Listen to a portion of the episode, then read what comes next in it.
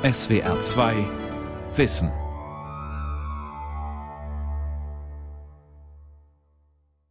Mit der SWR 2 Aula und dem Thema Eurovisionen, der Kontinent der Kulturen am Mikrofon Ralf Kaspari. Ja, was ist eigentlich Europa?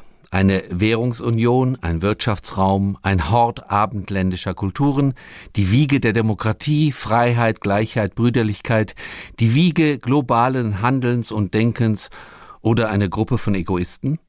Immer wenn wir über Europa sprechen, denken wir automatisch, da müsste es doch irgendwie was Eindeutiges, klar zu definierendes geben, vielleicht so etwas wie eine Leitkultur oder einen Kompass, mit dem man Europa verstehen kann. Doch die Realität sieht anders aus. Europa ist amorph, vielfältig, unfassbar, nicht auf einen Nenner zu bringen. Warum das so ist, sagt Jürgen Wertheimer, Professor für neuere deutsche Literatur an der Universität Tübingen. Am Ende eines Seminars über europäische Werte machte eine Teilnehmerin ihrem Unmut ihrer Enttäuschung Luft. Das, was wir drei Tage lang diskutiert hätten, sei nicht ihr Europa, ein Scherbenhaufen sei in ihrem Kopf entstanden. Europa sei aber doch etwas Ganzes, Großes, Zusammenhängendes. Jedenfalls ginge sie davon aus. Ich musste ihr recht geben und ihr widersprechen zugleich. Es ist ein wenig wie mit dem Vertrauen. Auf den ersten Blick glaubt man zu ahnen, was damit gemeint sei. Aber man soll sich nicht täuschen lassen. Die Wirklichkeit dahinter ist komplizierter, widersprüchlicher und voller Tücken. Vom Pulse of Europe zu träumen ist eine Sache, sich den Realitäten zu stellen eine ganz andere. Wenn man sich wirklich für Europa engagieren möchte, ist es unverzichtbar, sich diesen Realitäten zu stellen, statt nur seinen Traum leben zu wollen. Kaum war die eine Frage beantwortet, taucht eine zweite, nicht minder grundlegende auf, wir hätten doch fast nur über Texte und Bilder, über Kulturelles gesprochen, nicht über das Leben. Auch dieser Einwand traf zu, aber er löste diesmal, um ehrlich zu sein, in mir ein kleines Unbehagen aus. Hat man immer noch nicht begriffen, dass alle Bewegungen der Literatur nur Spiegelungen des wirklichen Lebens sind? Keine Abbilder, wohl aber Reflexe, Dokumente, authentische Zeugnisse, Schlüsselgeschichten, Chiffren, Leitbilder sehr viel aussagekräftiger als eine Liste von tausend Namen von Herrschern, Schlachten, Dynastien. Zugegeben, es gibt Daten, Faktenwissen, das die Historiker mehr oder weniger gekonnt für uns aufbereiten, aber die inneren Fakten, die Geschichten, die etwas über die Bewohner der Ruinen erzählen, vor denen wir sonst ratlos stehen würden, liefert nur die Kultur. Sie ist kein Medium zweiter Ordnung, sondern eine Dechiffrierhilfe, und ein Orientierungsinstrument. Ohne die Ilias wäre Troja ein Haufen bedeutungsloser Steine. Das Epos macht daraus die europäische Basisgeschichte. Jerusalem ohne Bibel und Koran eine hübsche Provinzstadt. Durch die Vielzahl an Texten jedoch wird es zu einem Ort von höchster symbolischer Aufgeladenheit.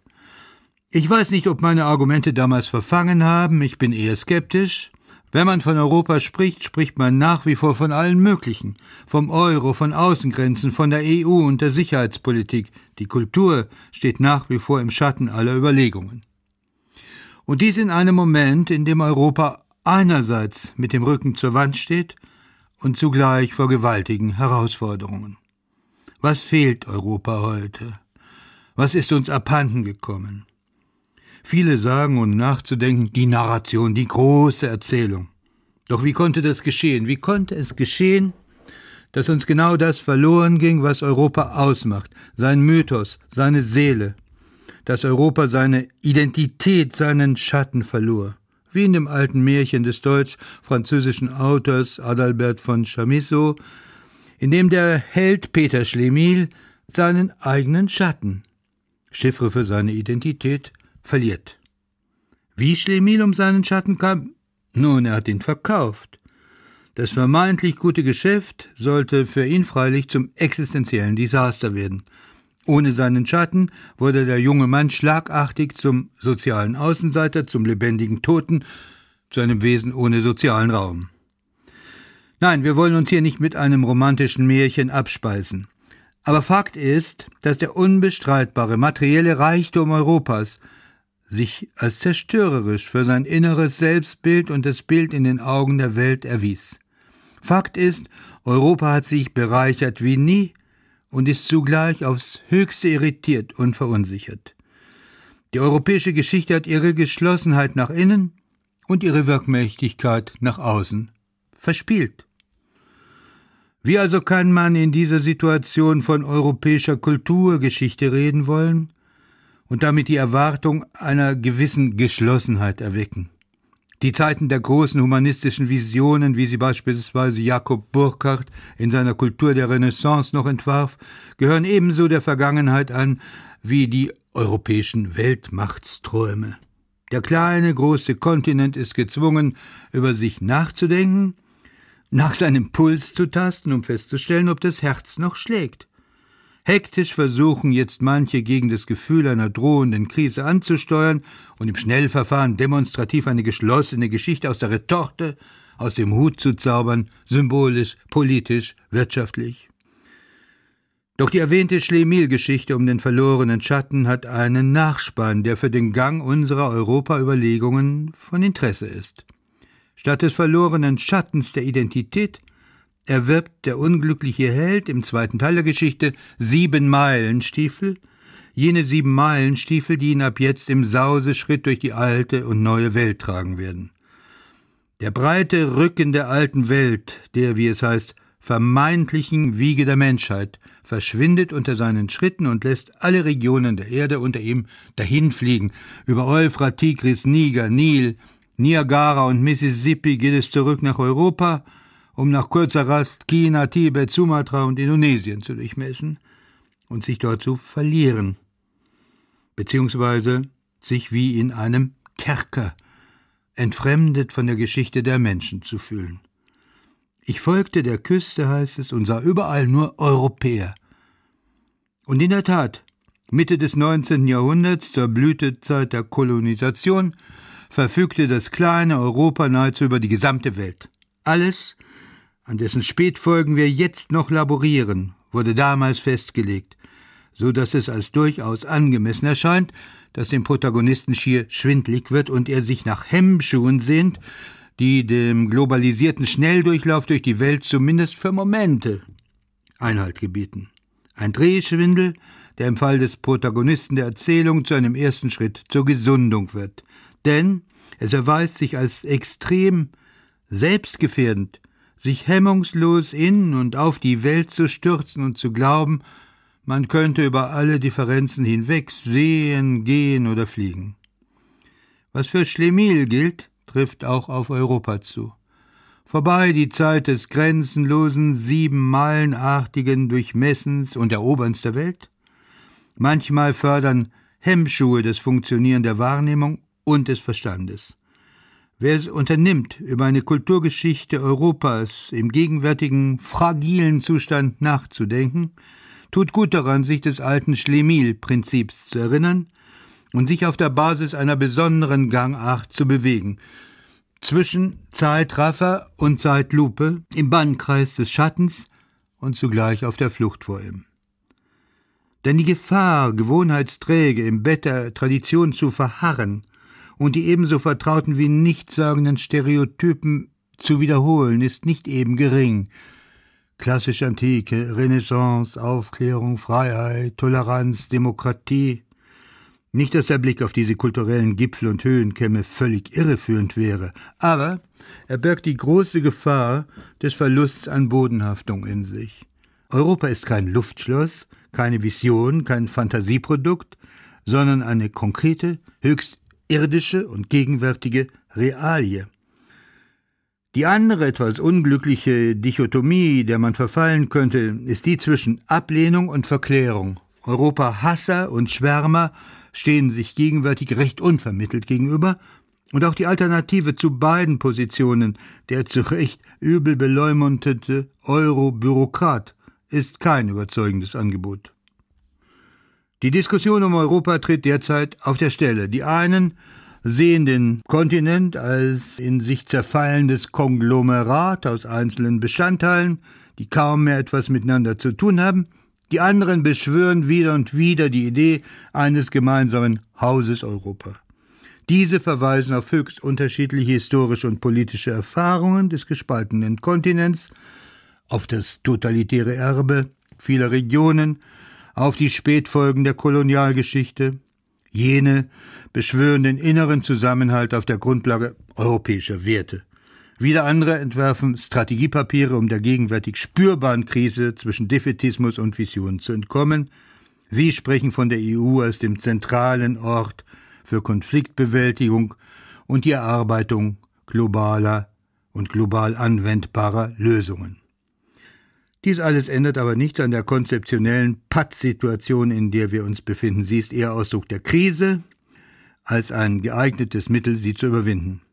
Wir stehen mit dem Rücken zur Wand und versuchen demonstrativ Kante zu zeigen. Wir sprechen von Werten, ohne zu sagen, was wir meinen.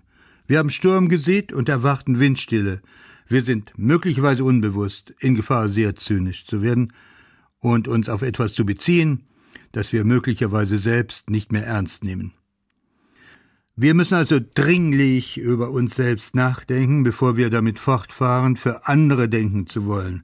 Wir müssen danach fragen, was die wirklichen Eigenarten des Systems Europa sind und ob es vielleicht nicht auch ein ganz anderes, verborgenes, in seiner Wertigkeit noch weitgehend unentdecktes Europa gibt, ein Europa jenseits der üblichen Schlagworte und plakativen Werte republikanischer oder christlich-abendländischer, klassischer oder fortschrittsgläubiger Natur. Ja, ob es überhaupt ein Europa, ein Europa gibt. Die japanisch-deutsche Autorin Yoko Tawada stellte diese Frage auf die ihr eigene fröhlich hintergründige Art ganz im Ernst und völlig zurecht. Als sie von Japan kommend mit der transsibirischen Eisenbahn Richtung Europa fuhr, wähnte sie sich in Sibirien bereits angekommen.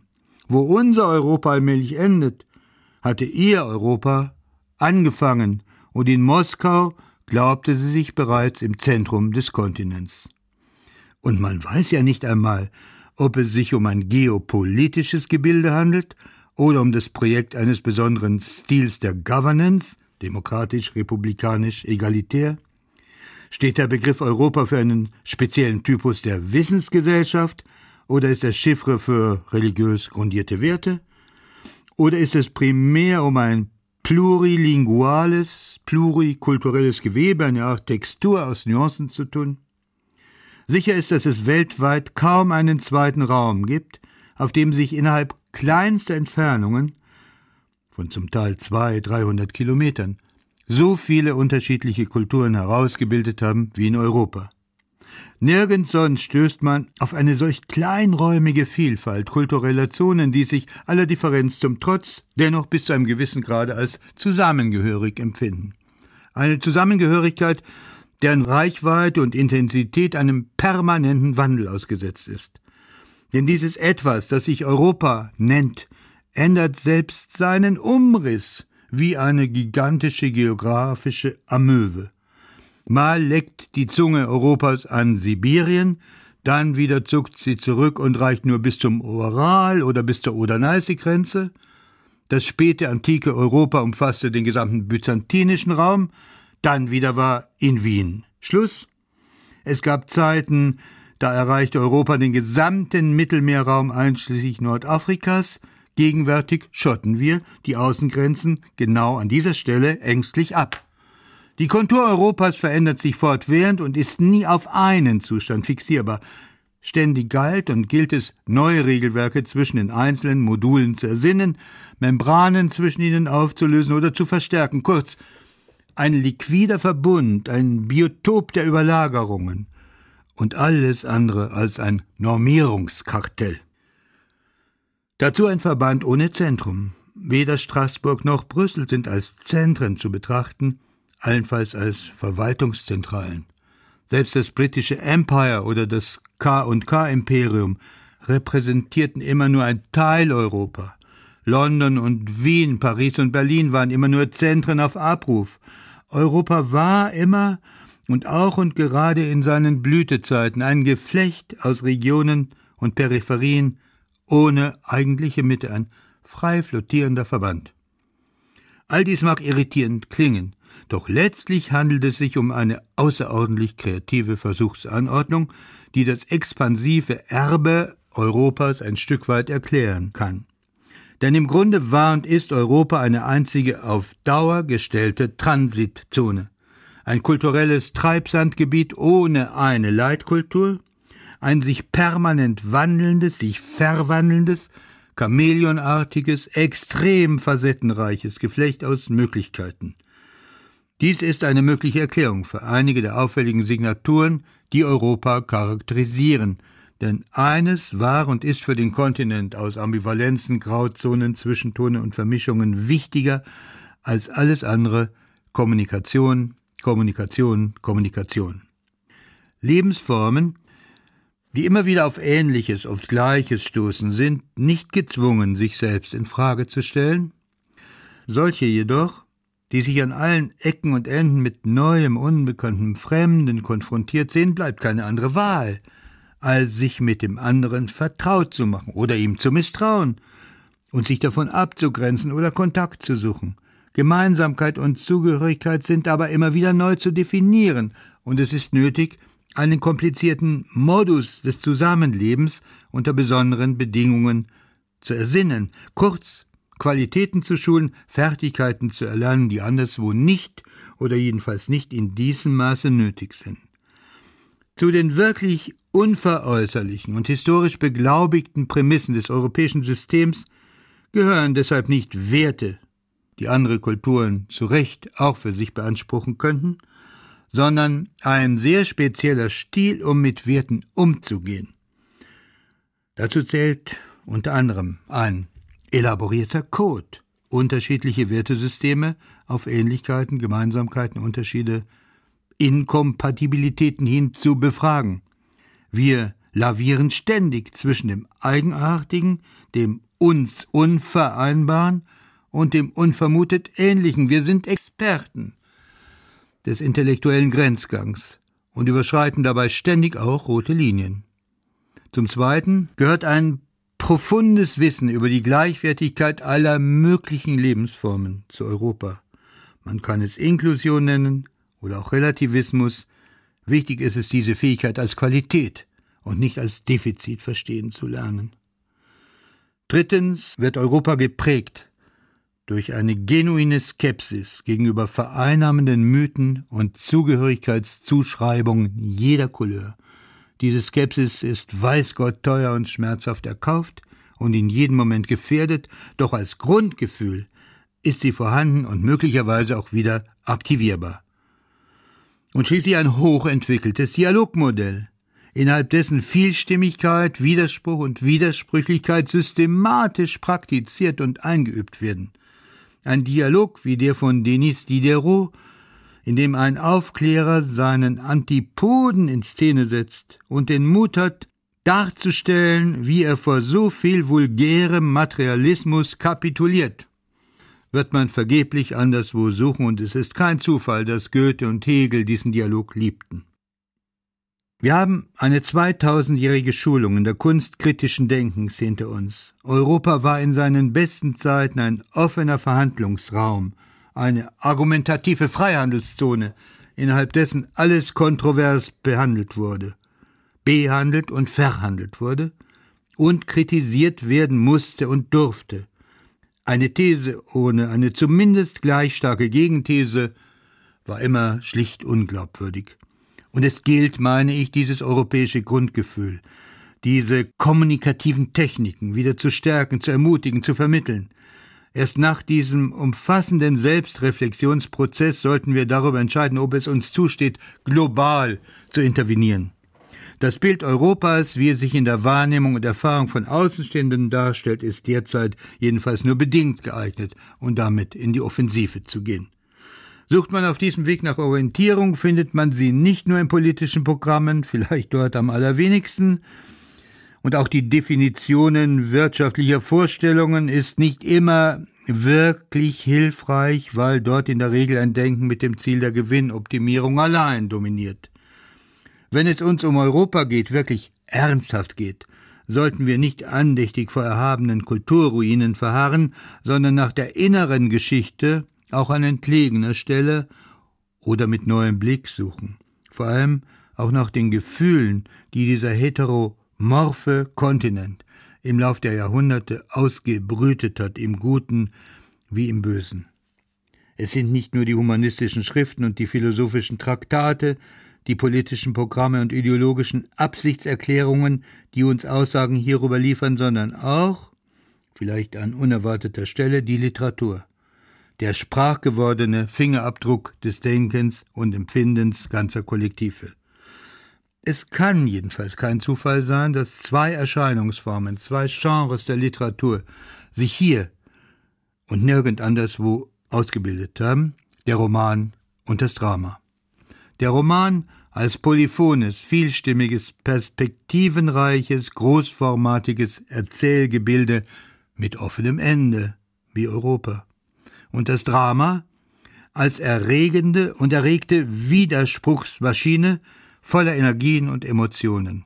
Wann und wo hätte man je öffentlich eine kompromisslos auf ihr Recht beharrende junge Frau, Antigone, gegen einen Vertreter der politischen Macht antreten lassen? Und es ist diese Antigone des Sophokles, 442 vor unserer Zeit, nicht der Herrscher, der bis heute die Sympathie des Publikums auf sich zieht. Europa produziert und absorbiert solche Szenarien der Mehrstimmigkeit, der Gegenstimmigkeit wie kaum eine zweite Kulturlandschaft, süchtig nach literarischen Stimulantien als Gegenwelten zu dogmatisch sakralen oder politischen Diskursen.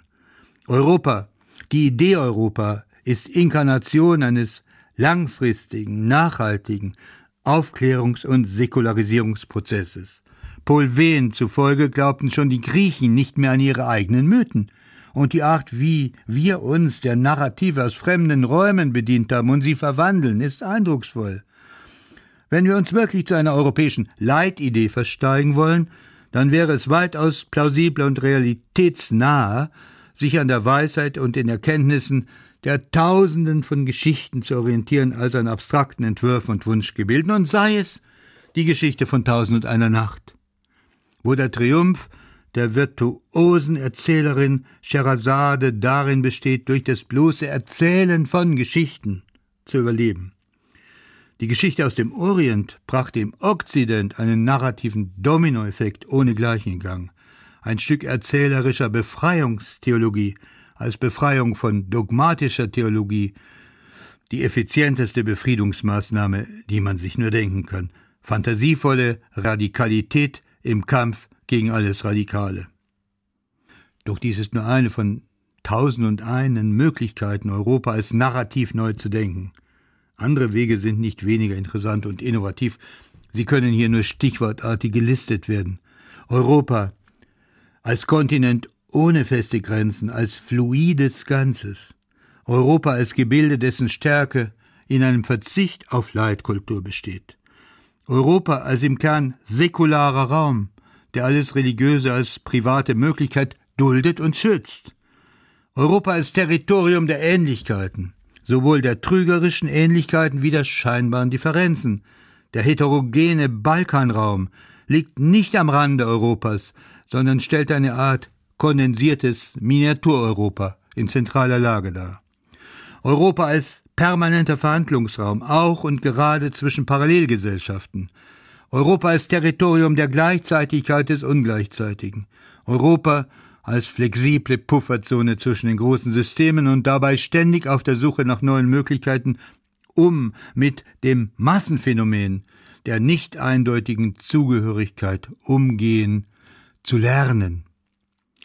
Es ist an der Zeit, Europa von der schweren Bürde seiner tausendfach missbrauchten und verratenen Werte zu lösen und es gedanklich, ästhetisch, künstlerisch zu definieren, damit zu experimentieren und es neu zu denken und emotional zu erfahren. Europa ein einziger Grenzgang, Europäer als trainierte Grenzgänger, eine eruptive Befriedungszone, ständig um Ausgleich bemüht, leidenschaftlich unparteiisch. Sicherlich ist das ein anstrengendes Vorhaben. Aber schließlich wollen wir nicht dazu kommen, den Begriff europäische Werte irgendwann mal zum leeren Unwort des Jahres deklarieren zu müssen, nach dem Motto Es war einmal ein Europa.